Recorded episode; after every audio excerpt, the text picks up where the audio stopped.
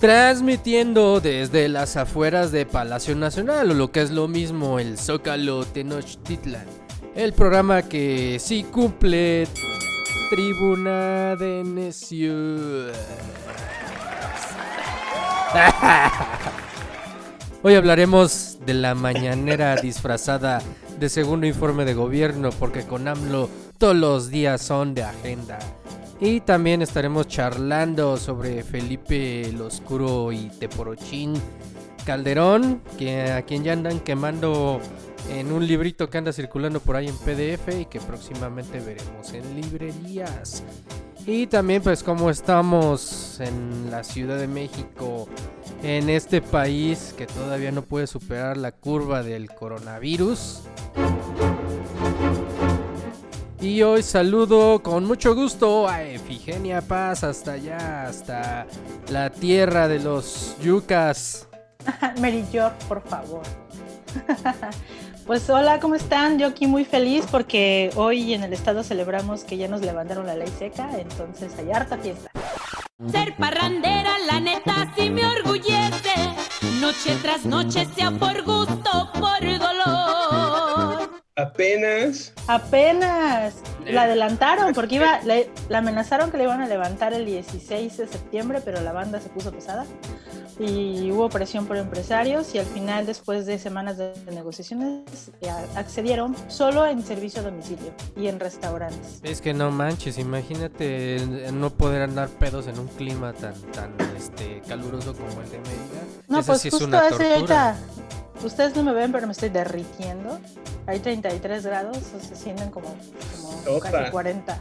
sí, está, está rudo. Muy bien, pues saludo también ahí que está el Ciudadano Cake interviniendo ya desde Querétaro. Oigan, ¿y ese puerco? ¿Qué has dicho? Oh, oh, lo llamo puerco. ¿Me hablas a mí? No sé nada. Aprovecho. Perdón, se me salió murciélago. Carnalito, Tatanka, estás víboras, carnalito. Sí, estoy Yo pensé vivo. que ya te habías muéganos, carnaval, pero veo que todavía víboras, ese.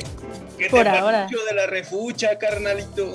Así es, vivo después de, de estar ahí sufriendo dos semanas con el maldito coronavirus, pero no me mató esa chingadera, por, por lo No, menos. no, bueno, nos, nos tienes que contar tu experiencia aquí en el programa, ¿eh? Va, se las contaré cómo estuvo. Pero de lejitos, por favor. Están ¿Qué a onda? distancia. ¿Qué onda, mi buen Cremaster? ¿Cómo estás? ¿Qué tal? Bien, Tatanka. Pues igual, muy contento aquí de tenerte todavía con, con nosotros. Eh, muy curioso de saber cuál fue tu experiencia de primera mano. Y pues viendo aquí el cierre del segundo año de gobierno, eh, para ver qué conclusiones podemos sacar. Muy bien, eso me da gusto, mi buen Cremaster. Y saludo también al gato Pot, que igual seguramente está también enfermito de coronavirus. ¡Miau!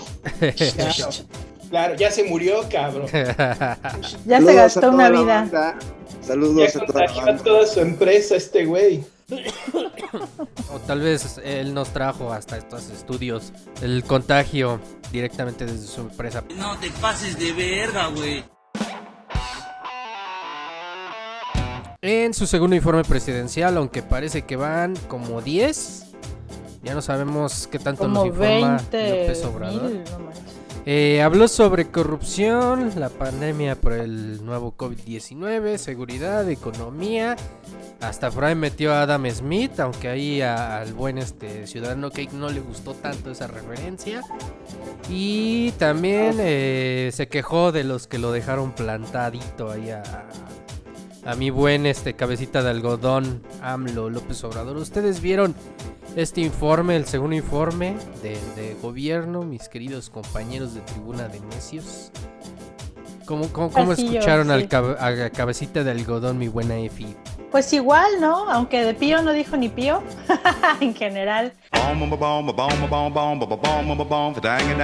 destacó lo que ya venía haciendo, dijo que lo de salud después de la pandemia va a salir mucho mejor, ¿cómo era? Fortalecido el, el sistema de salud después de todo esto, que todo va requete bien, que ya, ¿qué más andaba diciendo? Que ya este, hay menos violencia, que bajaron los, menos el secuestro, creo. Por ahí seguramente el buen gato Post debe de tener el dato exacto porque es fan de cabecita. pero salvo dos delitos, todos los generales dijo que habían bajado. Homicidio y extorsión. Ah, ya ves.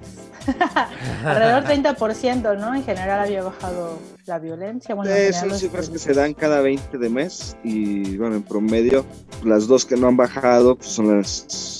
Una es la más importante. Oye, oye, despacio, cerebrito. Y sí, en efecto, hubo polémica por lo, por lo de Smith, ¿no? Que primero salieron de, ah, ¿cómo hace referencia a la economía? Pero creo que es filósofo, ni siquiera es economista, no sé. Yo no conozco Es mucho el padre su de la historia. economía. Y esta es la historia, pongan atención, de cómo mi vida se transformó. Cambio de arriba abajo lo que nunca pensé y llegué a ser... Protagonistas, Will. Smith. El padre de. Pero él no es economista como tal. Él es, para empezar, la economía es una ciencia.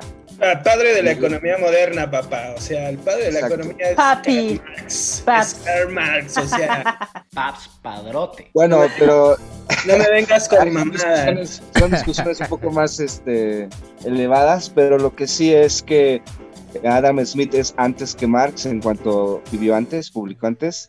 ¿Cómo te quedó el ojo? Es el padre de la economía moderna, hace una referencia muy buena eh, del peje y muchos no la cachan, obviamente ignorantes.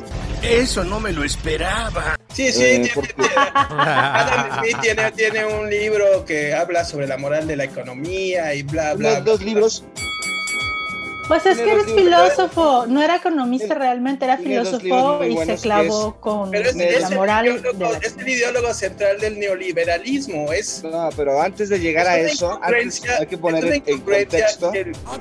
¿Vieron cómo los prendí? ¿Eh? ¿Qué tal? Vamos a pelear. Es una incongruencia que. No, quien se declara antineoliberal es A ver, espérame, uno de los máximos ideólogos del neoliberalismo. No, Es- no, es que no es uno de los máximos Aquí ideólogos, es el padre de la economía liberal. Eso aquí en China es una incongruencia metodológica.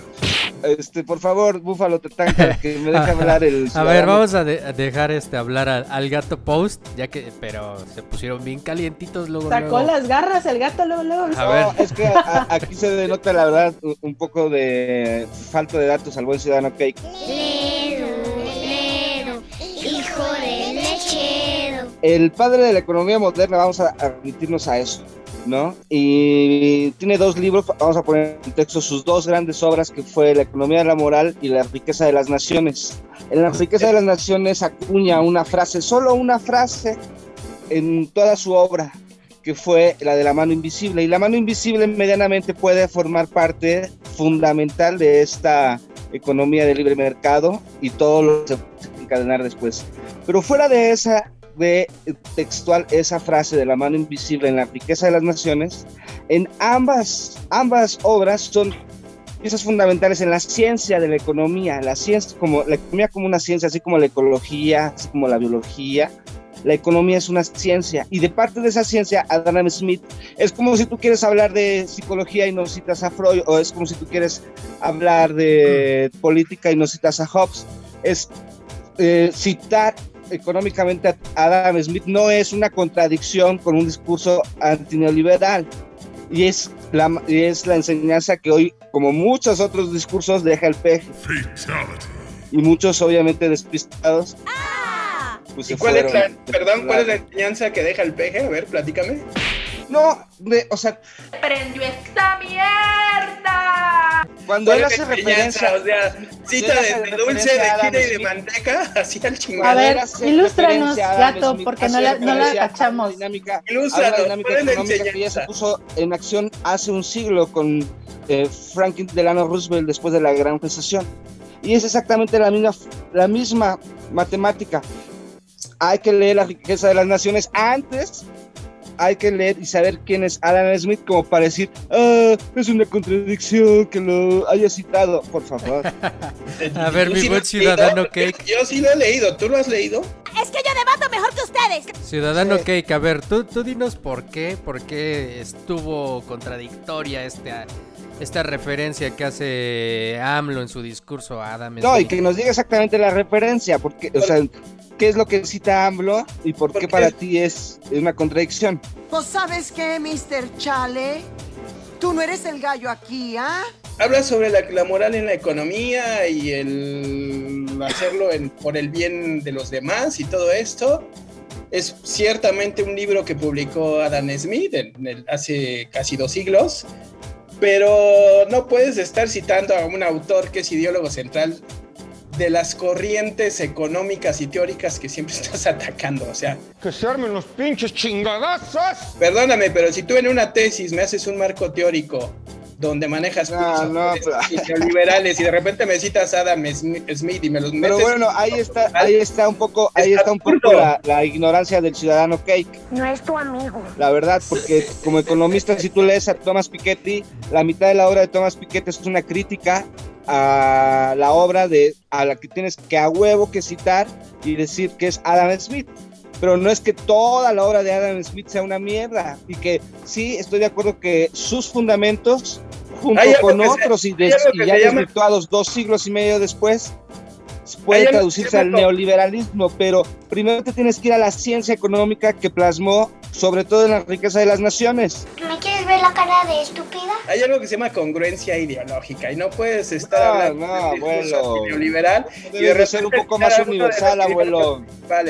Eso Debes es una ser más universal, abuelo. Es una contradicción. Sí, Pero- no, mira, Lea, yo lea creo que- Piketty, abuelo. Lea, lea que- Tomás Piketty, El Capital del siglo XXI. Te lo Pero- recomiendo, ya me lo leí y acaba de publicar uno en este principio de 2020, a finales del 2019, y es la continuación del Capital del siglo XXI. Léelo, abuelo, y después Bueno, hablamos de y de ahí, de ahí nos podemos ir con Stiglitz y con eh, Kruger y todos ellos. O sea, de todas maneras, AMLO se está llamando antineoliberal y te está citando uno de los principales teóricos que retoman los neoliberales, porque Adam Smith es neoliberal. no nada más que decir. Y es, el- es uno de los principales teóricos que retoman en la escuela de Chicago, que es base para este sistema económico y de orden mundial que tenemos alrededor del mundo y que López Obrador se la pasa criticando y no puede sacarse de la manga de repente una cita de Adam Es Smith. que estás denotando tu, ignorancia en el tema, abuelo. Perdón, perdón por no tener un nivel de conocimiento, ¿eh? Y usted no me va a decir qué carajo tengo que hacer. A ver, O sea, dice- el cremaster, el cremaster quiere intervenir. ¡Cállese, carajo! Pues miren, yo creo que estamos cayendo ya como en extremismos, en generalizaciones, que no sirven de nada, ¿no? O sea, nadie es 100% negro, nadie es 100% blanco. no Solo Michael Jackson puede ser blanco y negro al mismo tiempo. No, Michael Oiga, Jackson no, puede hay saltar de uno a otro de repente. O- Hay que resaltar sobre hoy el cómo llegó el PG con una aprobación de un 64%. un Eso es verdad, o sea, pese a todo lo bueno. y No, lo pues hay malo, que, lo hay que Su desmenuzar. por aprobación sigue, sigue vigente. Sí, ahí por ejemplo, o sea, llega, llega muy sólido a pesar de que se está enfrentando como a esta pandemia que no, no cesa y que pues los números siguen creciendo en cuanto a cantidad de muertes y en cuanto a cantidad de casos registrados en el país. Eh, la economía no está en su mejor momento y, y los analistas económicos tampoco, tampoco vislumbran un buen cierre de año en ese sentido. Y aún así la percepción acerca de la gestión de Andrés Manuel López Obrador en el- la ciudadanía o en el grueso de la ciudadanía sigue siendo muy positiva. Eh, ¿A qué creen que se deba esto? Eh, en, e- en el marco de este segundo informe de gobierno, en ese caso, ¿cómo, cómo, cómo lo estás viendo tú, Efigenia? Pues mira, las promesas para la- los abuelitos y los chicos, las becas y todo eso las ha mantenido. ¡Ay, Sireno Man y Chico Percebe! ¡Debo tener un autógrafo! Entonces la gente está viendo reflejado claramente en el bolsillo, y al menos esa parte que es una realidad. Otra cosa también es que la gente está, o sea, como que se entiende de que la pandemia es algo que no se tenía previsto y que en general todo mundo, todos los países están teniendo problemas económicos. Entonces como que creo que eso le aliviana mucho esta parte del peso de, de fueron todas sus, sus malas o buenas decisiones, sino que es parte de un contexto global, lo cual es cierto también. Entonces, creo que todo eso ha jugado a su favor y definitivamente el, el combate a la corrupción con la, con la bandera Lozoya, que tampoco la comentó, Entonces creo que eso le alivianó muchísimo en cuestión de imagen, porque sí estaba teniendo un deterioro importante justo en la parte más crítica de crecimiento de casos, ¿no? También, también en ese sentido, o sea, en días previos, en, hace un par de semanas, sale el video escándalo de, de Pío López Obrador, supuestamente recibiendo dinero para apoyar al, al movimiento de, de Andrés Manuel López Obrador. Y tampoco estos videos parecen pegarle, o sea, Pues al menos que en te esa digo que- percepción de popularidad. No dijo ni pío en el- sobre eso, justo en el, en el informe. Y al final Pero la no lo gente tiene- también- ajá, ahí sí coincido con el gato, porque la gente ve esta forma de, bueno, o sea, si roban unos, roban otros, la gente lo ve así, esté bien o esté mal, lo que sea. Entonces dicen, bueno, pero estos, mira todo lo que robaron y el escándalo que implicó y los sobornos y el número. Y la verdad, si comparas los dos casos que salieron uno como respuesta del otro, pues sí están en dimensiones completamente diferentes. Yo creo que por eso ni siquiera le afectó. El pollito pío, el pollito pío, el pollito pío. Miren, yo, yo, les, yo les tengo el dato duro Guácala, qué rico. con, las, con la encuesta de encuestas Full of Fools de Oráculos. En marzo de 2020, es decir, hace cinco meses, o cuando inició previo uh, al 23, 20 de marzo que inició la Jornada Nacional de Sana Distancia, el PG tenía una aprobación en el acumulado del 65% y una desaprobación en el acumulado del 38%. El- la que se publicó este fin de semana o el 31 de agosto previo al segundo informe, ese mismo acumulado de Oráculos ponía al PG en aprobación en un punto abajo, en el 64%, y ponía dos puntos arriba en desaprobación en un 40%. Es decir, que sumados eh, tuvo una disminución de, un por, de tres puntos después de la pandemia y de la crisis económica y de- del pinche pío y todo, una disminución de un punto en su aprobación, es decir, la gente aprobaba 65% y ahorita 64%. Fallaron los pronósticos. Entonces, y es medianamente el, el- como el conglomerado de encuestas que se ha venido dando desde seis meses antes del 1 de julio del 2018. 64 Entonces-. En, en- en- en Reforma, en Reforma le dieron el 56% de popularidad. Se ha de haber, se ha de haber cagado para adentro el director. Juan. Pardinas. Juan Pardinas se ha de haber cagado porque por más que le han de ver ahí movido a la encuesta, pues le salió el 56% a favor del peje. Andas valiendo verga. No, la verdad es que es nada, es nada en medio de la peor crisis en un siglo. Entonces, bueno, ahí es un dato. Completamente. Eso, o sea, eso es un dato y hay que contrastarlo con los otros datos. O sea, hay que decir, bueno, pues qué chingados hizo. A mi forma de ver, hay dos puntos de inflexión. Una, que este combate a la corrupción, llámese caso Lozoya, llámese los Ancira, los Collado, los Rosario Robles, los García Luna, que no es de ahora, pero sí en agosto explotó o se puso más interesante, ha sido como la bandera para suplantar otros casos como inseguridad o como la misma crisis de salud, que es una pandemia, que es diferente, pero aún así, para, o sea, para medianamente paliar esos dos contrastes, eh, le ha servido mucho el hecho de que dicen, híjole, pues ya vimos a los, ya vimos a Enrique Peña Nieto en una demanda judicial. Entonces, y a Calderón, ¿no? y a otros tantos más. Entonces, eso, eso es una. Y dos, al final, eh, lo que se apostó hace dos años ya, y la, que, la gente que votó y la, y la gente que medianamente votó, aunque no creía en él, o la gente que votó con él porque no había de otra, pues no, no, no es que ahorita esté convencido de que, que fue un error y que hubiese- eh, estaríamos mejor con Anaya o con Miss.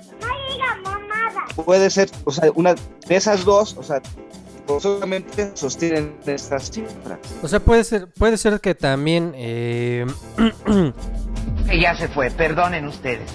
esta percepción se tiene que quizá, al menos en el sentido popular, no, no habría esta persecución a, a la parte de la corrupción de haber ganado, por ejemplo, José Antonio Meade. O sea, está claro que no iban a ocurrir estos juicios políticos. Menos un ladrón de cuello blanco como Anaya. Bueno, ya se cortó el gato, gato. Gato, se cayó del tejado. Se cayó del tejado. Bueno, mi buen ciudadano Cake, entra la, la idea que estamos planteando de... Aquí estoy, aquí estoy. Ya. ¿Todo bien, Mishi? ¿Todo bien? Ya dile al cremaster que te suelte, cabrón. ya, ya. Que no te los dé de lengüita, güey. A ver, mi buen ciudadano Cake, ¿tú cómo ves este, esta este, percepción que se tiene A ver, todavía? precisamente hace rato me- ya se desconectó el gato, bueno, se cayó. Se cayó de la barda el gato. Retomando lo de AMLO, eh, precisamente comentabas este video, ¿no? De el hermano de López Obrador recibiendo dinero por parte de David León, un ahora funcionario cercano a la Cuarta Transformación, un video del 2015 que supuestamente compromete a López Obrador y su campaña en un acto ilegal y de corrupción. Que ese fue, digamos, que el gran as que se sacó de la manga a la derecha eh, mediante su marioneta favorita, ya saben quién, no vamos a decir su nombre, pero ahorita vas a poner su canción. Vamos a jugar, qué bonito, ¿no? En el periodismo lo conocen a un magnífico chismosín. Arma siempre muchos montajitos que parece un pinochín. Todos lo conocen, Loretito, porque inventa las notas. Es de mola. Es de mola. Es de mola. Es la boa. Era- ese, era, ese era el gran golpe de la ese era el gran golpe de la derecha era como decir miren miren nosotros saqueamos el país entregamos los recursos naturales que pertenecen a todos los mexicanos por millones y millones de pesos pero volteen para allá miren ese güey violó una regla es igual de pinche corrupto que nosotros pasó No, la charola que como todos sabemos el pase de charola es una actividad que todos los políticos en campaña realizan, que sí se hace al margen de la ley. Creo que Morena ya era partido para el 2015, el Movimiento Regeneración Nacional. Si es así, pues puede ser algo sancionable, puede ser ilegal, pero no es para nada comparable con todo el saqueo que ha estado saliendo a la luz con estos videos de Loyola. Y quererlo comparar Soya. es con los Soya, perdón, se me, me- se me cuatrapean los cables. Eh, quererlo comparar un- una situación con otra es ridículo. La derecha absurda, pues en su intento por golpear a López Obrador, pues no hace más que quedar en ridículo. Y la gente no es tonta, la gente lo sabe. La gente sabe que, por ejemplo, si una nota, un video ya te lo está poniendo gente como Loret de Mola con tan poca credibilidad, pues va a resultar incluso contraproducente.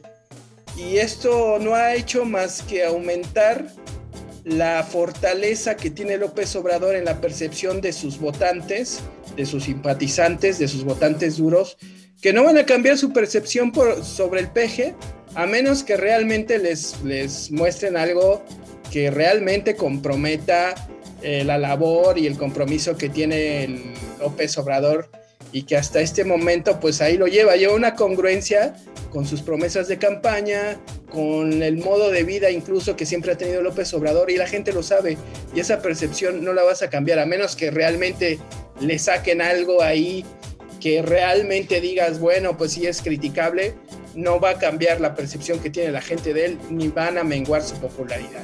Ah, pues creo Todo que lo lo único que le, lo único que le queda pendiente realmente de resolver y que sí puede ser un gran peso es el tema de los feminicidios, pero también es algo que no trae él, o sea, que le heredó, no es algo que se generó. Pero que, que tampoco él- no mencionó en el informe. No lo mencionó en el informe, hay fue que creo que el eso. gran tema ausente. Ahí simplemente una referencia de estamos trabajando, vamos a seguir impulsando o algo así, creo que le, le habría ayudado muchísimo, sobre todo con la opinión y con todo lo que tienen los colectivos, porque sí es una lucha auténtica y sí es un gran pendiente el hecho de que ni siquiera lo haya mencionado. Creo que sería el único punto, yo creo, eh, re- relevante de, de gravedad que no que, que fue ausente y que se necesita, se necesita hacer algo. Estoy de acuerdo con Efigenia. El discurso malo en general. Agarra la onda. López Obrador en lo suyo, repitiendo este mismo discurso simplón, maniqueo, que utiliza todas las mañanas en las mañaneras, de primero los pobres, Déjalo, de o los corruptos del sexenio pasado, de la mafia del poder. López Obrador en lo suyo, en este discurso que a nosotros nos puede parecer un poco simple y absurdo, pero que le llega a sus bases. Es este discurso con el que logró los votos en 2018 y es el discurso que le siguen comprando todos sus seguidores. Y más ahora que se acercan ya eh, las elecciones del próximo año, pues López Obrador no salió de ahí y, coincido con, con Efigenia en que hubo una total falta de autocrítica en este informe que nos dio el presidente. ¿Qué, ¿Cómo lo califican? Entonces, eh, ¿es un informe, digamos, de un 8 o 7? No, yo creo que se fue por ahí 6-7. Y no, no, o sea, realmente aunque tenga la aprobación y aunque haya tenido muchos wins, fue, ha desgastado tanto la fórmula de las mañaneras que en realidad fue como, va, sí, un informe más. O sea, no pesó como debería de haber pesado un informe. Una mañanera. Para ti, Gato Post, ¿fue una mañanera más? ¿O sí es un informe? No, mi- no, eh, o sea, es que Para el también gato es- fue un 10 sobre 10 porque fue cabecita No, de no, algodón y nadie no. más. O sea, mira, Para esto fue un 11. vamos a, a ponerlo en su medida de que la verdad fue corto. Cuando es corto, pues no hay mucho que decir. Quiero decirles, el pitín chico. Ha de ser lo más claro. ¿no? O sea, ya para empezar. Dos, eh, yo me quedo con lo político que puede ser un día que ya está muy desgastado y esto de presentárselo a los pinches diputados en la Cámara de Diputables, pues ya está demasiado desgastado y esto viene desde los tiempos memoriales de Calderón y que ya vamos a llegar por allá. Pero, pues, ¿qué, qué, qué íbamos a esperar? O sea, sería tonto esperar como, ay, no mames, otro pinche discurso como Martin Luther King. No. Ahora bien, cuando se le compara a una mañanera, pues yo a diferencia de la mañanera, a mí me gusta más la mañanera porque al menos hay forma de réplica y de replantear y esto es un discurso oficioso.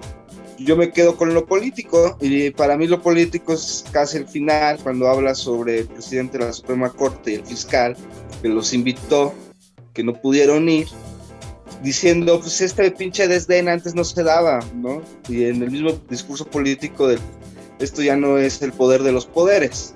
Ahora, es una, esa es como en una visión parca, ¿no? De la crítica. Yo por otro lado diría, pues que también, ¿qué tanto puede decir cuando México y medio mundo estábamos a la mitad de una pinche crisis que desde la pinche Segunda Guerra Mundial no veíamos? Cualquier güey, ministro o presidente, lo pones a hablar de pues, cómo ha habido el 2020, pues cómo ha ido, de la verga. Así es, mi buen gato post. Y con esas palabras desde el tejado, que espero no se nos haya caído de nuevo el gato, pues vamos a una pausa comercial. Con las garritas se agarró ahí. Ahí viene, ahí viene el Felipón. Para regresar a hablar de, de- de Felipe Calderón y... Felipe, Felipe Cabacacho. La ballenita o Felipón, como le decían sus amigos. ¡Ojo, mucho ojo, cuate! Muy bien, pues este regresamos aquí a Tribuna de Necios. No se les olvide seguirnos en redes sociales. Vamos a una pausa y regresamos.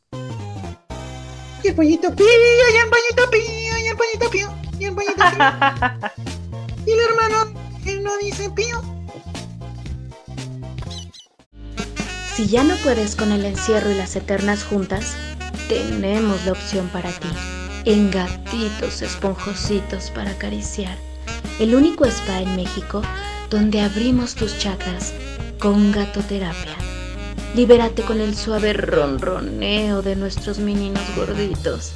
O aprende yo gato lo más trend entre los influencers.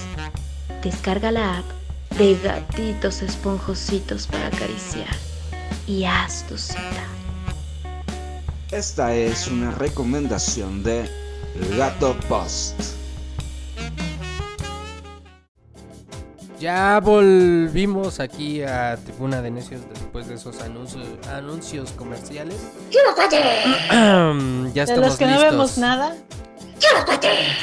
Ya estamos listos para, para, para este platicar de este libro de Olga Walnut. Warnat, Warnat, Olga Warnat, que lanzó en días recientes llamado Felipe el Oscuro y que, o sea, a muchos nos empezó a llegar vía WhatsApp, lo, lo, recibimos de manera muy extraña, este, un libro que ella tenía pensado sacar desde hace algunos años, de hecho antes de que acabara el sexenio de, 2011. de Felipe Calderón y pues resulta que, que no, no la dejaba porque pues, este güey la estaba persiguiendo por vía de su super policía, Genaro García Luna, que ahora pues ya es el super este, juzgado allá en Estados Unidos. Y pues tenemos este libro que nos está sirviendo de contrapeso a esa autocomplacencia y chaqueta mental que, que tituló Felipe Calderón como Decisiones Difíciles. Un libro que, que no deberían de leer. Que, pero- ¿Bacardí o Don Pedro? Exactamente. Decisiones difíciles. Decisiones difíciles. ¿Tonaya o León? Si ya saben cómo me pongo, ¿para qué me invitan? Y que, bueno, pues sal- sale este libro de Felipe el Oscuro en un contexto en el cual pues él está buscando regresar al poder a como dé lugar. De todos los presidentes, o más bien de los expresidentes que hemos tenido en este país, casi todos se, se, este, se acogen a esta cuestión de, de- del silencio de los, de los expresidentes, que sería un buen tema para, para anal- analizar completo en un programa. Pero Felipe Calderón es el único que no, el único que no ha guardado silencio, no quiere dejar el poder y encima pues quiere conseguir el registro de, de su partido, sea como sea. Mi buen Gato Post, tú lo estás diciendo, es un cínico. ¿Por qué es un cínico, Gato Post? No, mira, la verdad es que eh, está. lle- Llevo casi 70 páginas de las 380. Obviamente a mí me llegó como a todos desde un Word o un PDF ahí en WhatsApp. Y son ocho capítulos extensos. Em, llevo uno y medio y el tercero. Y la verdad es que mm, vamos a poner el contexto. Este libro iba a salir en 2011 y la editorial Planeta lo censura. Y las primeras páginas del prólogo, que son cuatro o cinco páginas de prólogo de esta Olga, explica el, eh, quién tomó la decisión de censurarlo y que ella en su momento lo aceptó, porque en peligro estaba tanto la vida de Olga, del editor y del este y de, de uno de los editores y dueños de Editorial Planeta. Entonces, obviamente, pues ante la publicación o tu vida, pues no, no hay libro, no hay nota en la vida que valga tu vida. Y en 2011 se censuró. El primer capítulo empieza a narrar el porqué de la censura y quién lo censura. Y el primer nombre, el nombre central, es eh, obviamente Felipe Calderón, que es el, libro sobre él, pero es Genaro García Luna. ¡Chinga tu madre! Eh, la gente que le dio ese nombre, digamos, a la periodista argentina, se ha dedicado a hacer también eh, libros sobre presidentes en Argentina, en México. Hizo un libro sobre Marta Sagún, un libro sobre Carlos Menem. Y en este libro de Felipe Calderón, pues se llevó su buena investigación y por eso mismo salió de México eh, escoltada, su hija escoltada, eh, porque sufrió amenazas. No se publicó y empieza a desmenuzar pues la parte cruda, ¿no? De este presidente que em, yo lo que estaba leyendo, algunas cosas no son tan nuevas, yo ya lo había leído en proceso, con Álvaro Delgado, en algunas notas que sacó un proceso en 2005, 2006, 2008, por ahí. Y, y algunas cosas o detalles que sí revela, pues lo que muchos hemos dicho, ¿no? O sea, la usurpación de la presidencia desató todo un- una bola de nieve, un país ensangrentado. Y Olga nos pone como contexto perfecto eh, sobre esos años. En el segundo, en el segundo capítulo habla sobre Genaro García Luna y cómo él, se, él desde los 21 años que inició en la policía, en el- la policía federal, pues eh, desde el primer día llegó con los más mafiosos No te pases de verga, güey. de la Policía Federal, que en ese entonces eran los que quedaron, los, los guardaespaldas que quedaron como directores de la Policía Federal, los guardaespaldas de, Alfo- de, de Negro Durazo.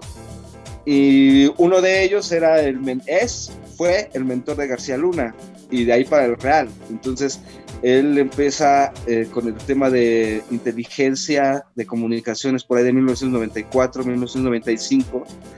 Y desde ese entonces, eh, él participó, por ejemplo, en la detención de el, Mocha Orejas, pero al mismo tiempo eh, fue parte, o se le acusa desde que sus primeros sobornos fue de parte del Señor de los Cielos, Amado de Carrillo Fuentes. Entonces, Piloteando sus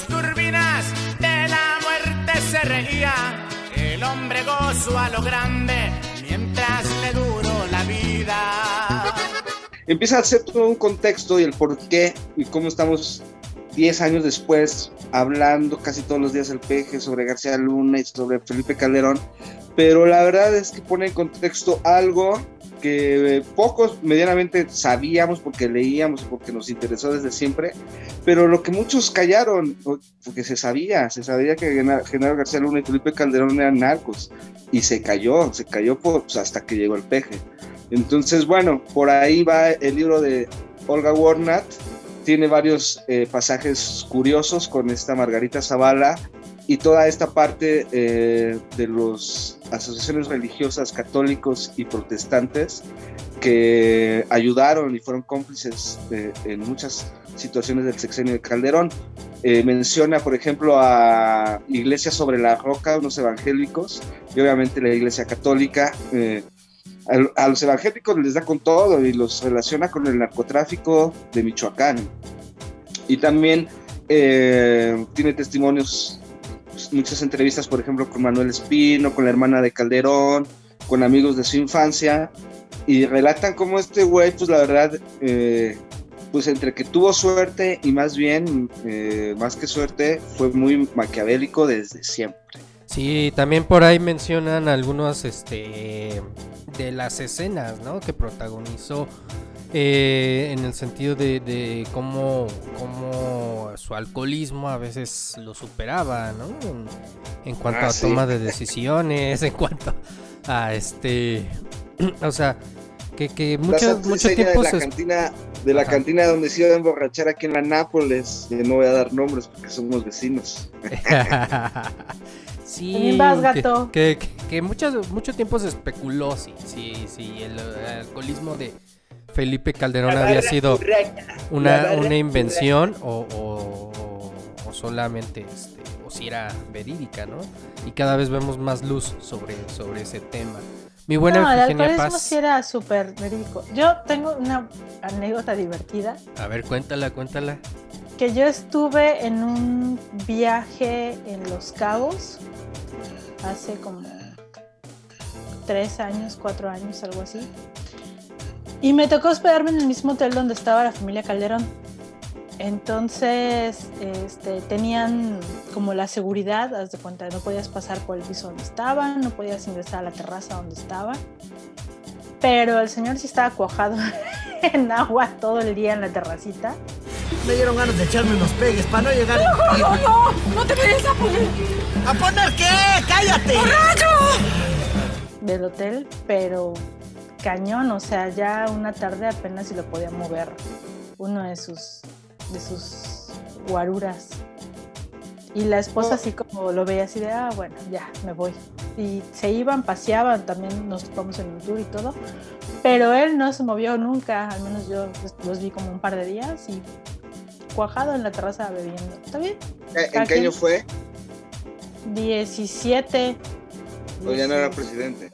No, ya no era presidente. No, porque mira, una, una de las anécdotas que cuenta Olga describiendo eh, eh, los primeros episodios públicos de su alcoholismo fue en 2002 cuando él eh, estaba en ciernes a rebelarse y después de que lo revelara el gobernador de Jalisco para ser precandidato a la presidencia, y habla sobre una vez que reunido con todos los senadores del PAN y diputados del PAN en aquel entonces, en el panismo de Vicente Fox, en un hotel en Querétaro, en Jurica, eh, el güey se pone hasta el culo de pedo y empieza a pelearse con los, con los meseros y el, y el capitán del, del restaurante, que era el, eh, no, no recuerdo si era el Camino Real, sí, te- ¿hay a un ver, Camino Real en Jurica? Aquí tengo la tengo esa anécdota. Es lo que platica Manuel Espino, ¿no? Ajá, ajá, y que el güey se pone tan pedo. Es en la página 54, ahí les va la, la- la cita.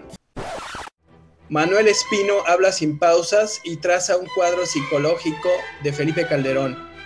Es inseguro, colérico, explosivo, insulta a todos, te acusa sin pruebas, si le das consejos, desconfía. Por eso me alejé, porque no estaba dispuesto a aceptar sus madreadas. Toma alcohol y se pone peor. Tiene un grave problema con eso. Yo viví varios episodios desagradables. En 2001, esto es en la página 54, reunimos a 206 diputados panistas en un hotel de Querétaro, el Jurica. Hubo una cena de bienvenida y todo estaba bien. La reunión era importante. Me fui a dormir temprano y a las 2 de la madrugada me llaman por teléfono.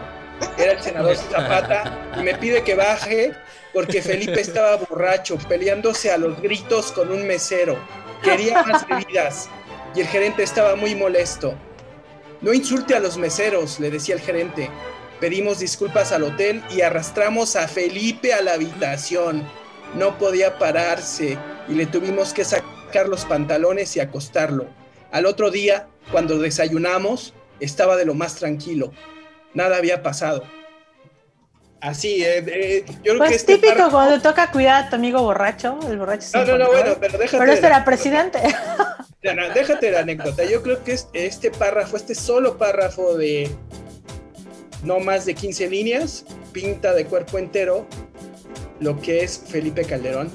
Y hablando de este alcoholismo que en los círculos eh, políticos era un secreto a gritos, eh, las pedas diarias que se ponía Felipe Calderón, decían eh, algunos que diariamente los pinos pues se, se convertían en cantina ya en la tarde con las pedas que se ponía este güey. Me llamo Barney, soy alcohólico. Señor Barney, es una reunión de exploradora. ¿Es eso? ¿O es que no pueden admitir que tienen problemas? Y es algo que siempre se ha sabido, es algo que en su momento cuando Carmen Aristegui lo insinuó en su programa, Por eso salió Carmen. le, eh, le costó la chamba a Carmen Aristegui. Salió de pleito con MBS, luego se arreglaron y pasó lo de Peña Nieto, pero primero fue por haber hablado, haber abordado de manera somera este alcoholismo. Por haber preguntado, por haber preguntado, por haber leído la manta que colgó eh, Noroña en, en la Cámara de Diputados que decía, ¿el presidente es alcohólico?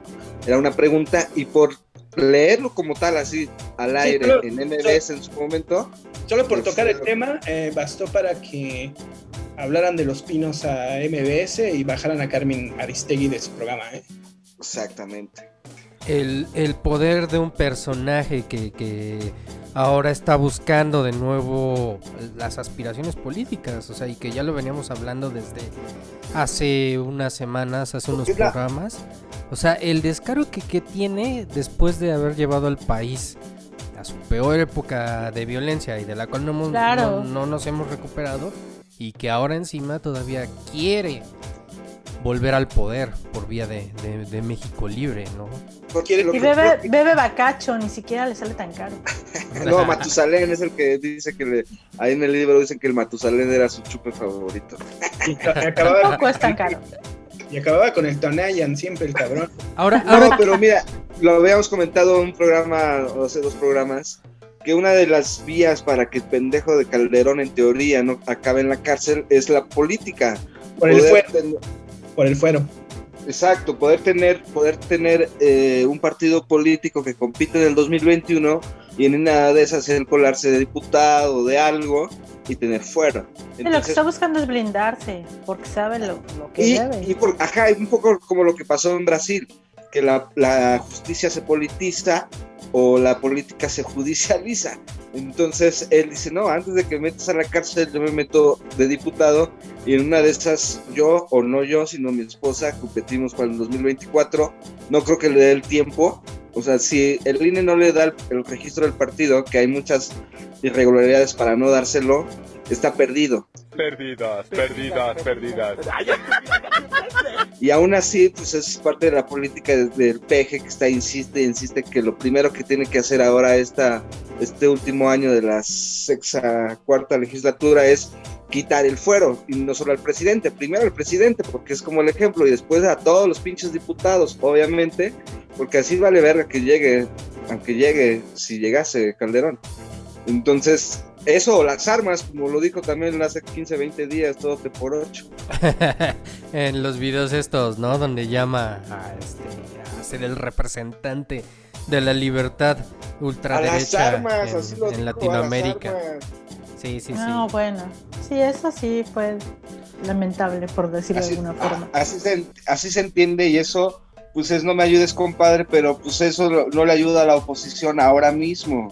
Y parte del por qué el PG tiene esta aceptación todavía es porque no deja de chinchar en este caso de Calderón y la gente pues obviamente no se lo traga, salvo el círculo rojo o duro del panismo, digamos. por pues la- que- Pero ni ellos mismos, es que realmente ni siquiera hay una posición que, que sea creíble. algunos sí se mojan.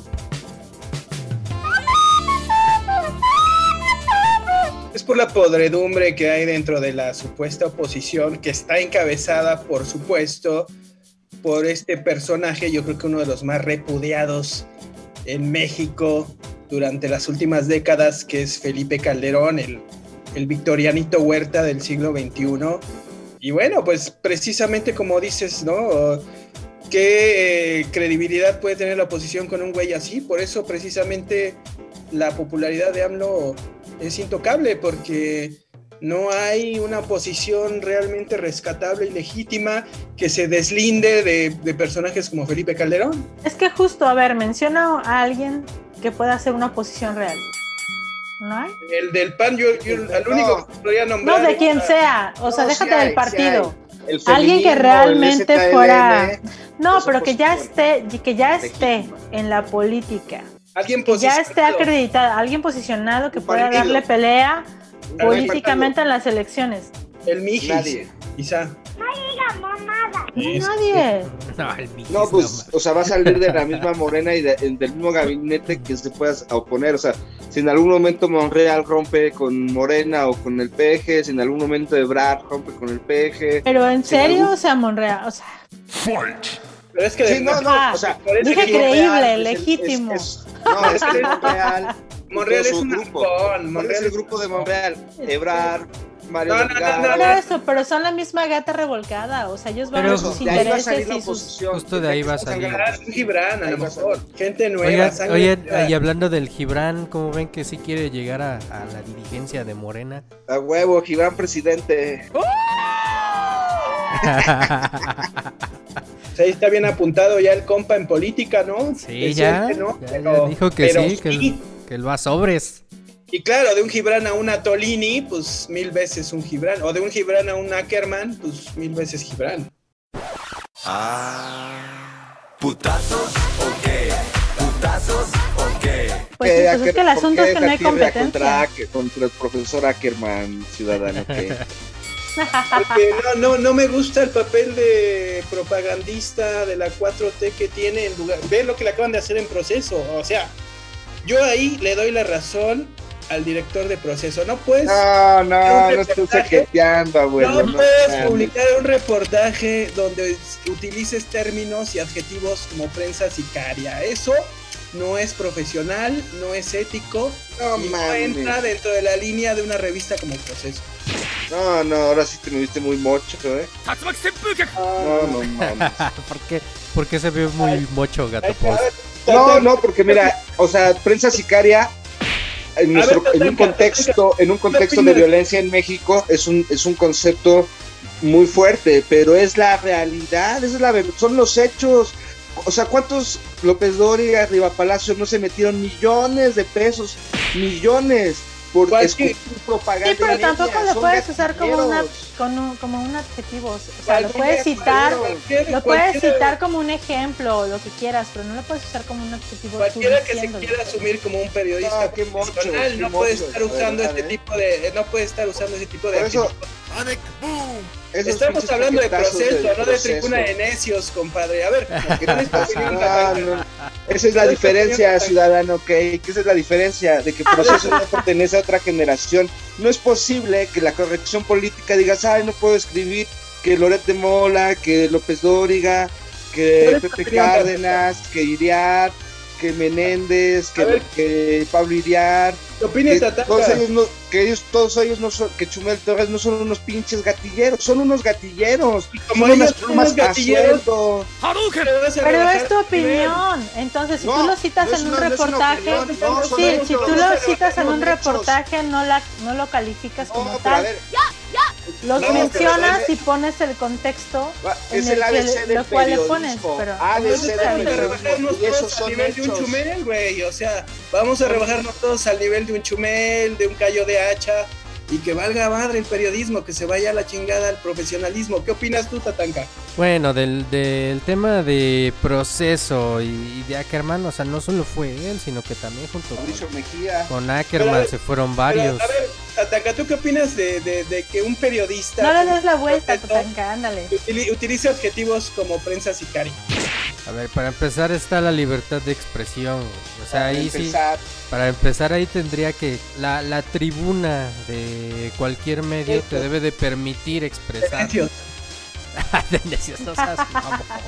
No abuelo, la verdad que mocho O eres, sea, me tú- muy conservador. No, la no, verdad, abuelo, te reportaje, como buen ¿no? queretano ¿De que eres de Jurica. Estamos hablando de Jurica. Estamos hablando de, de profesionalismo, de, de periodismo. No, no, pero es Pero que a ver, John Ackerman tampoco es un cabe, periodista. abuelo. o sea, Aquí somos John profesionales, en tribuna de necios somos profesionales, no. Para empezar, John Ackerman es este político, o sea, su, su movimiento va en torno a lo político, va en torno a mover Pero- sus Pero Manuel. Espino también ha escrito en proceso. No me digas que Denise Dresser no es un discurso político en proceso. Ha habido muchos. Aquí lo discursos, que pasó en particular discursos en, proceso fue que precisamente Ackerman, o sea, se descaró en un sentido de que ya le ganó más la tripa política, Exacto. más A ver, allá de lo mi periodístico. principal crítica a John Ackerman es eso. Que cuando debe de ser académico, no se porta como académico, se porta como político.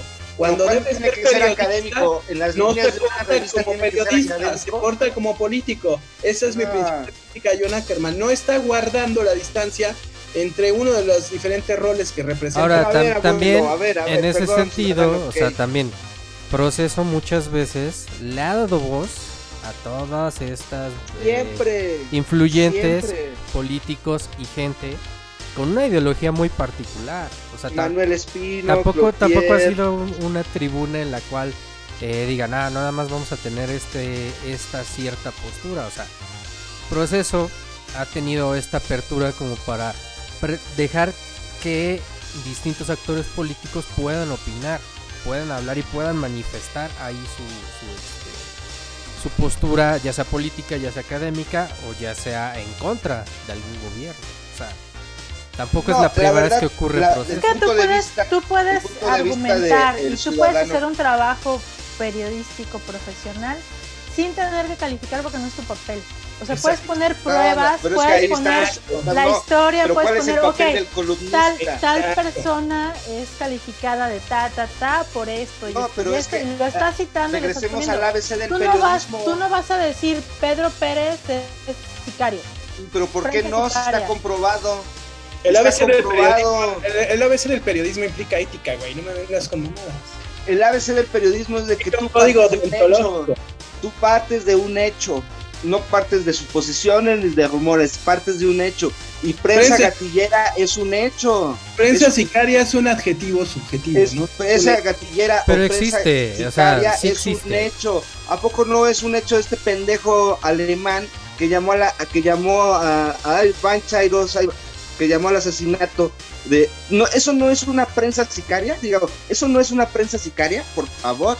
pero también, o sea, también depende mucho del género. Son hechos, Si lo son pones en- hechos. sí, lo pones en columna, tú puedes decir lo que quieras porque tú estás firmando, pero si lo pones en un género totalmente, o sea, diferente, yo creo que no, No, está correcto no. que lo califiques. No, no, no, nos estamos, e- ese discurso es los que no soportan que se les diga a las cosas por su nombre. No, le puedes decir, agua, le agua. puedes decir y lo pones, pero tú, tú no estás escribiendo para tribu. calificar, tú estás informando. Y tú no Depende de la calificas. ¿Bailas? Depende de la tribuna y estamos hablando de un medio periodístico profesional que se dice independiente y que O sea, además... independiente de quién, independiente de quién, poder, ahora, y- independiente y, de si- y quién. también si, si proceso se dice independiente del poder, pues está bien que dé voces a más plurales, a- a- a- que dé espacio a voces más plurales y críticas, que estar este, atacando a la prensa, a la prensa que está en contra del, del- del presidente y del poder oficial. No, pero por favor, es la, pero esa prensa no es prensa. No, bueno, no, no, tú, tú, tú te vas a No, bueno, ya, a ver, hablemos de Messi porque esto no va a acabar nunca en la No, vida. no, porque mira, es no, es que Se pone eso- sabroso. Se pone eso, eso- eso- eso es un, un debate que se debe de poner sobre la mesa, porque no podemos venir a, a justificar los discursos de Televisa, de Azteca, del Universal, de No, Reforma, claro de que no, pero no puedes, a ver, si 50 vas a calificar a, ah, está, me está calificando y me está diciendo, entonces No, yo voy a hacer lo mismo del otro lado. A reforma, a reforma le hemos criticado, ¿eh? A reforma ¿Qué le le hemos exiges?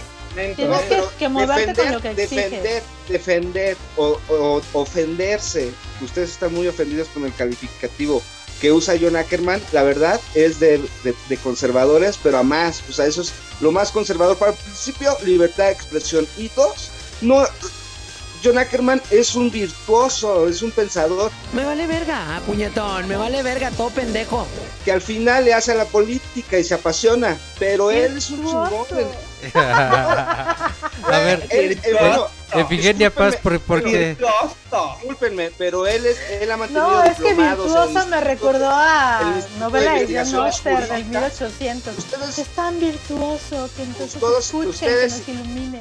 Y Por deja favor, rico. no lo no, pero a ver, Ifigenia, Ifigenia, es que tú te vas nada más al, al dramatismo, pero vamos a, vamos a los datos, vamos, ¿quién es?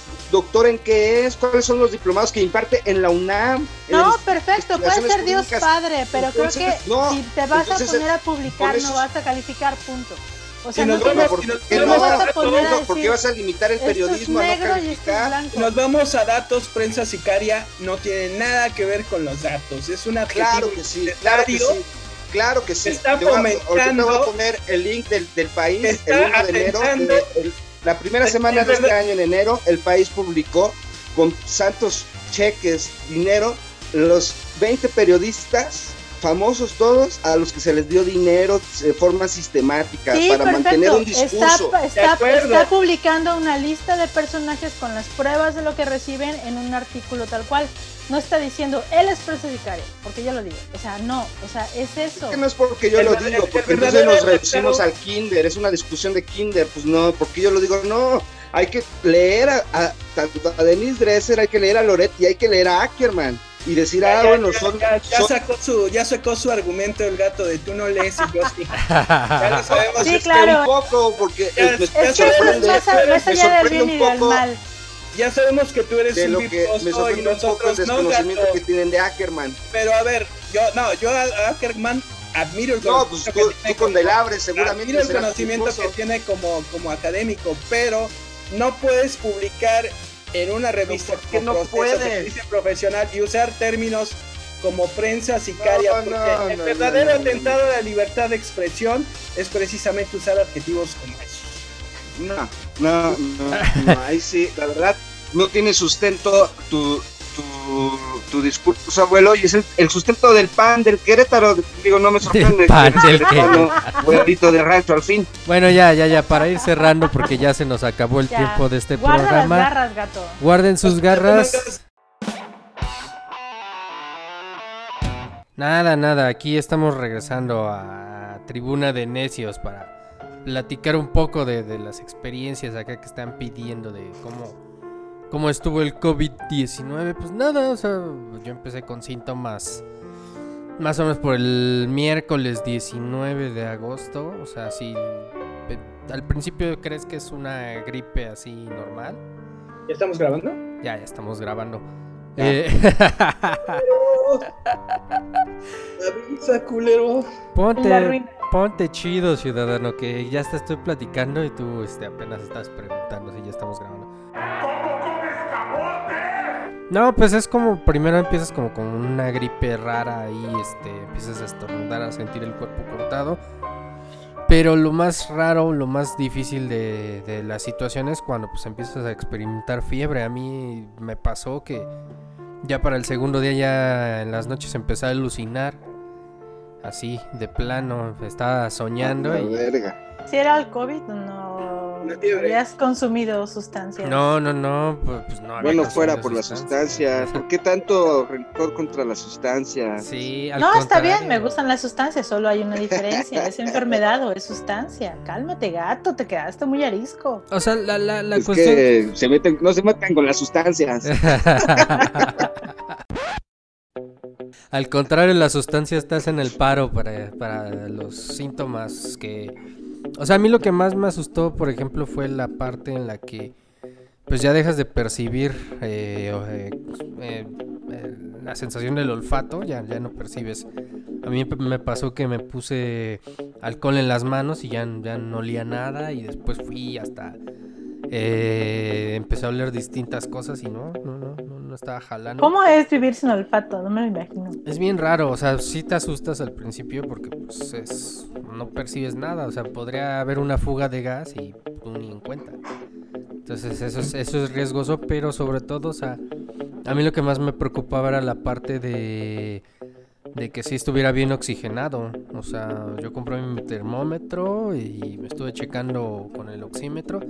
Mientras no bajara de 90 el, el nivel de oxigenación, pues ya, ya la, la iba a librar, pero el- ¿Te llegó a bajar hasta qué punto? hasta 92 me llegó. a- Verga. ¿Y cuánto tuviste que, que invertir, por ejemplo, entre el oxímetro, el termómetro y todo lo que compraste? El para- oxímetro, por fortuna mi celular tiene un oxímetro integrado. Uh, la, la. Huevo, entonces pues ya. Pero más o menos cuestan unos 400, 500 varos. los- Yo los lo compré en oxímetros. 400. Exacto. Y son caros. Sí, son Sí, caros. no, no son baratos. Pero pues el, el primer signo que debes de cuidar es que tu oxígeno no baje de los 90.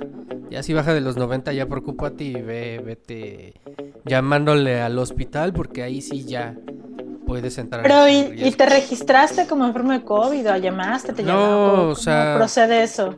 Al principio, al principio como que dices, eh, no, no, no es eso, seguro es una gripita. Ahí, un- En mi caso soy alérgico, o sea. Entonces dije, no, ha de ser alergia, ahorita me, me tomo mi loratadina y ya con eso se me quita. Pero pues no, o sea, se te empieza a cortar el cuerpo y lo- una cosa muy fuerte es que te da migraña. Así, bueno, al menos a mí me dio una migraña muy fuerte durante casi dos semanas Oh, dos semanas de, de- de estar así con, con- con migraña. Entonces ya cuando empecé a ver todos estos síntomas dije, no, pues tengo que ir a, a- a hacerme la prueba COVID. O sea, te aventaste dos semanas con síntomas.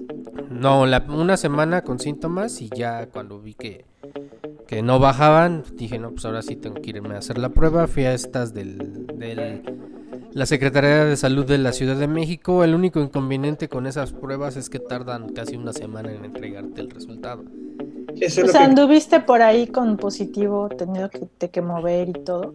Ajá, sí, sí, pues sí te tienes que mover a las a los centros de salud y ahí pues te esperas, o sea, llegas te apuntas en una lista así tal cual como cuando vas a la Conasupo. ¿Qué, qué retro fue esa referencia? Y ya, te tienes que esperar un ratote ahí en el estacionamiento. Y sí había bastante gente. A mí lo que me sorprende mucho es que a las personas, a pesar de que tienen sospechas de que tienen COVID, siguen como si nada, o sea, sin cubrebocas, o se lo quitan, se ponen a platicar, escupen en la calle, o sea, Les vale madre. en Sí, en. O sea, en la fila de las personas para hacerse la prueba del COVID, o sea, que sospechan que tienen COVID, estaban así. sí, o sea, había gente que como si nada estuviera pasando. A ver, de todo esto que nos estás contando, yo creo que rescato o te quiero preguntar, ¿cómo ves para ti, por un lado, la cultura de la gente ante esto del COVID-19 y por el otro, cómo está actuando la Secretaría de Salud. Digo, nos estás diciendo que la prueba se tarda más de una semana y pues de repente una semana es suficiente para estar entre la vida y la muerte, ¿no? Con esto del COVID-19. ¿Cuáles son tus impresiones? Pues al menos en la parte de la Secretaría de Salud, o sea, pues es- con los recursos que tienen, están tratando de hacer un trabajo muy, muy adecuado. O sea, si te llaman, luego, luego te monitorean, te hacen tu cuestionario, o sea, tu despensa, creo, ¿no? Exactamente, te dan una ¿Te despensa. dieron tu kit? ¿Qué Me- tiene el kit COVID? No, el kit COVID es prácticamente un kit para votar por, por, por Sheinbaum. no, lo que pasa es que realmente, o sea, las medicinas, las medicinas que te dan pues solamente son dos cajitas de paracetamol, cubrebocas, alcohol y ya. Ahí muere. Todo lo demás, pues, lo- la medicina que, que tú ocupes como para medio ir llevando los síntomas, pues la tienes que comprar por tu cuenta o tienes que acudir Los a un- 1500 pesos. los 1500, bueno, la tarjeta sigue sin estar activa, eso sí. ¿No tenga, te te recetaron? No, no, no, o sea, nada más estás en la prueba. Nada más llegas, te, te meten tu hisopo por la nariz, te la violan. Literal, la No, nariz y la garganta con dos hisopos, así. Se siente de la chingada, no, Qué horror. no se Entonces, no- no- ¿ellos no te recetan ningún tratamiento o algo? No, no, nada Ni más. te dirigen con una autoridad. O sea, ¿quién evalúa si necesitas una mayor atención médica o no? Ahí, ahí mismo te, te hacen tu examen físico y te hacen tu... mm, Te miden el oxígeno, la temperatura, todo y pues ya te dicen, no, pues usted sí está bien, vayas a su casa y duérmase. Y enciérrese ahí este 15 días. Pero realmente si, si, si tú lo que quieres es como tener una atención más de calidad o una atención más personalizada, pues sí tienes que acudir a fuerzas a un médico particular o a alguien que te, que te recete. Que, que a final de cuentas pues no hay una cura, o sea, lo único que, que con lo cual pasas esta cuestión es con paracetamol, ibuprofeno, un chingo de aspirina y ya. ¿Eso ¿Quién te lo recetó? ¿El paracetamol y el ibuprofeno? Yo tengo una tía que este, trabajó mucho tiempo en el, en el seguro social, entonces pues ahí. Ah, o sea, no te dicen ahí donde fuiste. Tómese esto, esto y esto. Nada. No, no, no. Verga. No, eso pues, cada quien tiene que ir como con, con su médico particular. Ya si, si tus síntomas suben a la fiebre arriba de 38 o tu oxígeno baja de 90, pues ahí sí ya tienes que ir a fuerzas al, al hospital. A los centros Y- COVID. ¿Y Exactamente. tú te lo, o sea, cómo te lo monitoreas? ¿Día y noche o cada determinado tiempo? ¿O cómo Yo lo hacía cada tres horas. Cada tres horas me tomaba tres horas. temperatura y el oxígeno. ¿Y qué opina de esto el cremaster? Nos reunimos a marchar. Pues sí, una, una recomendación también sería fumar mucha marihuana. Eh, ya hay unos indicios que nos están diciendo que pues es bueno, ¿no? Hoy aprovechando que está la marcha afuera del Senado, el plantón en pro de la marihuana tiene ya un par de meses ahí, de hecho toda la contingencia estaba programado para resolverse la controversia eh, de la Suprema Corte en abril, que se tuvo que postergar por todo este problema del COVID. Y justo para este mes de septiembre eh, es el plazo, la nueva eh, fecha límite que le pusieron a, a los legisladores para poder resolver esta controversia. ¿no? que pues implica los derechos eh, de salud de cada quien y pues se ha demostrado ¿no? que te puede, puede ser uno de los tantos remedios mágicos que estamos descubriendo para poder afrontar este, este tipo de... A la, a mujer, a lo mejor, a lo mejor este, fumar no, pero un tecito como. Yo sí me hice un té, yo sí me hice un té de, de marihuana y la neta sí me, sí me alivia, ¿no? Entonces, ¿cuál es la conclusión de esto? ¿La, la marihuana es la nueva cura contra el COVID-19? No sé si la cura, pero sí un paliativo. Ayuda. Es como tu paracetamol. Para el COVID-19 y para todo. Para la ansiedad del encierro, un tecito de moca. Nos reunimos a marchar por nuestros derechos también. Pregúntenle a Felipe, garantizado por Felipe. no, ese, ese Mira, es sí, Bacachá. sí, sí, sí, si Felipe fuera Pacheco en lugar de un borrachazo, eh, pues otro gallo hubiera cantado. La verdad es que el hecho de que sea socialmente aceptado el alcohol y mal visto la marihuana, pues significa que muchos líderes eh, mundiales que tienen que lidiar con mucha presión en muchas cosas, como cualquier otro ser humano, buscan relajarse a través de algún, alguna cosa y pues como está mal visto la mota, pues muchos hacen bien pedotes y terminan queriéndose matar o empezando una guerra o no haciendo cualquier cantidad de barbaridades que hace uno un borracho. En cambio, si fuera aceptado ser Pacheco, Me la paso fumando todo el día. ¿Todo el día fuma? pues me imagino sería otra cosa, ¿no? Pero El mundo pues, sería que más hacia allá vamos. Pero, pues si tienen COVID, no salgan de sus casas, quédense encerraditos. ¿Tienes idea de cómo te contagiaste en Tatanka? No tengo puta idea. ya a estas O alturas. sea, ¿estuviste como relajando las medidas? ¿Tuviste contacto No, social? pues- ¿O cómo pudo ser? Puede, pudo hacer contacto social, pudo haber sido salir a la calle, pudo haber sido grabar este programa. Uno no sabe. Pudo haber sido Ay, cuando por te favor. subiste al metro a lamber los tubos, ¿no? Para Lamber más, los este, A repartir, seguidores en YouTube. a repartir a rimones. Yo creo que fue cuando te fuiste a gastar las ganancias de este programa, por así Seguramente cuando me fui de borracho. un- Una Yo noche. creo que la lección es que estamos ante una epidemia tan altamente contagiosa que hasta un acto reflejo inconsciente como el rascarte la cara puede ser ya factor para que te contagies. O compartir el, el, este, Sí. el porro, como con, con el gato post. Y si lames los Por eso se contagiaron, O ¿verdad? entre ustedes también. Tenle la culpa al porro. Y lames los, los pasamanos del metro, pues todavía más. Tengan cuidado con sus fluidos corporales, muchachos, por favor. No, pero es, es muy cierto, ¿eh? La verdad es que cuando empezamos con, con el tema de la pandemia, eh, pues me acordé mucho del 2010, ¿no? Cuando fue el tema 2000. de... Perdón, fue en el 2009. 2009. sí, en el 2009, el H1. Sí, es- en el- ah, sí, sí, sí. Yo me acuerdo que justo cuando fue un jueves, estaba viendo Los Simpsons, ¿no? Disfrutando de mi toquecito, de- después de un día muy productivo de trabajar. Eh, nos vamos a comerciales y de repente, en lugar de que regresaran Los Simpsons, Homero, Marge, Bart, etcétera, veo que hay como una conferencia de prensa, todavía no sale la persona que va a hablar.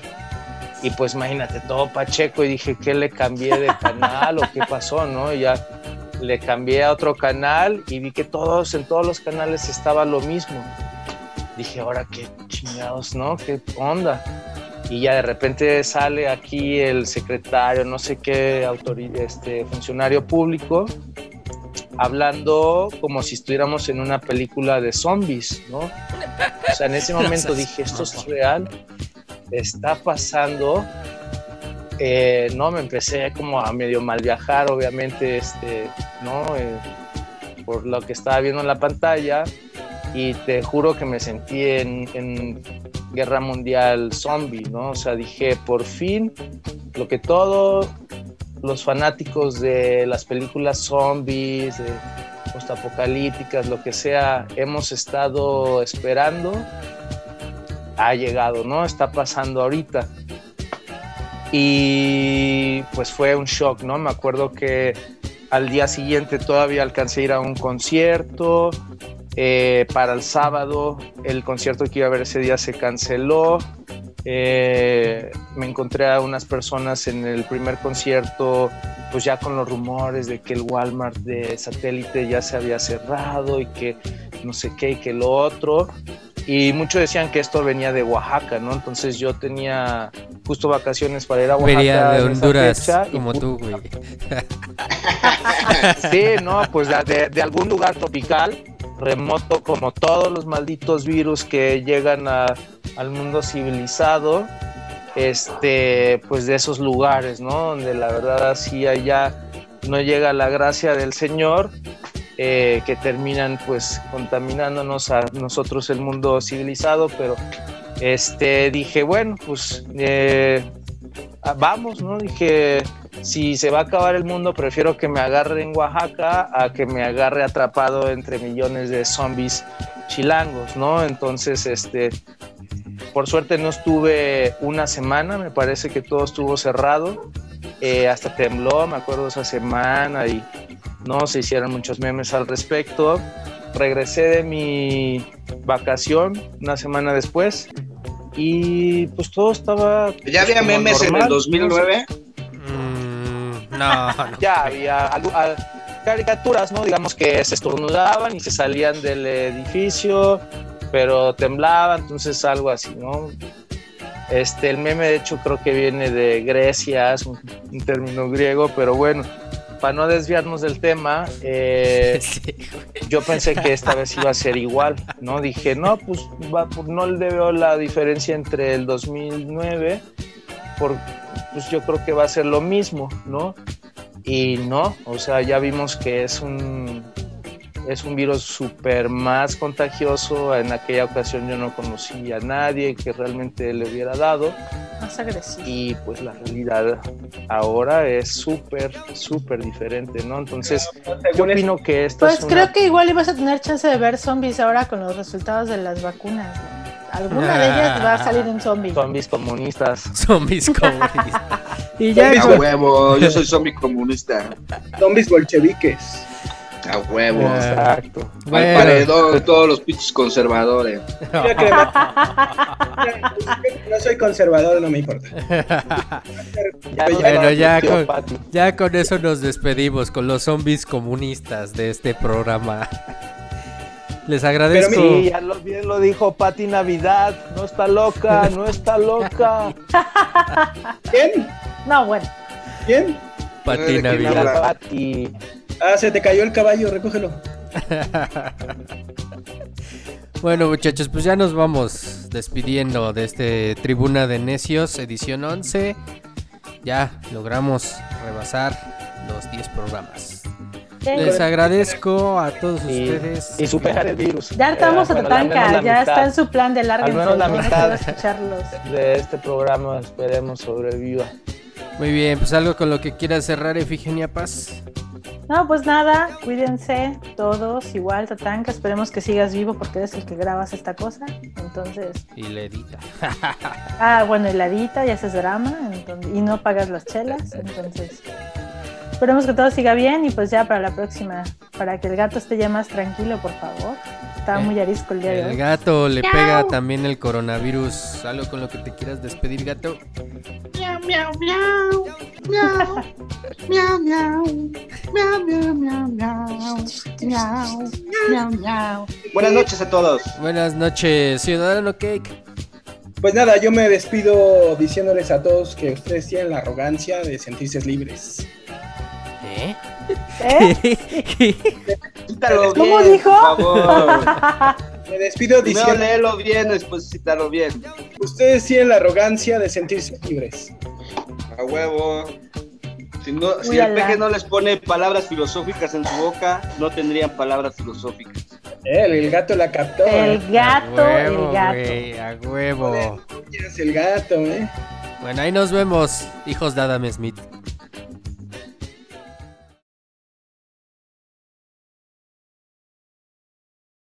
Gancito, gancito, que sabe a puro pito. Miau, miau, miau, miau, miau, miau, miau, miau, miau. Cada quien sus gustos.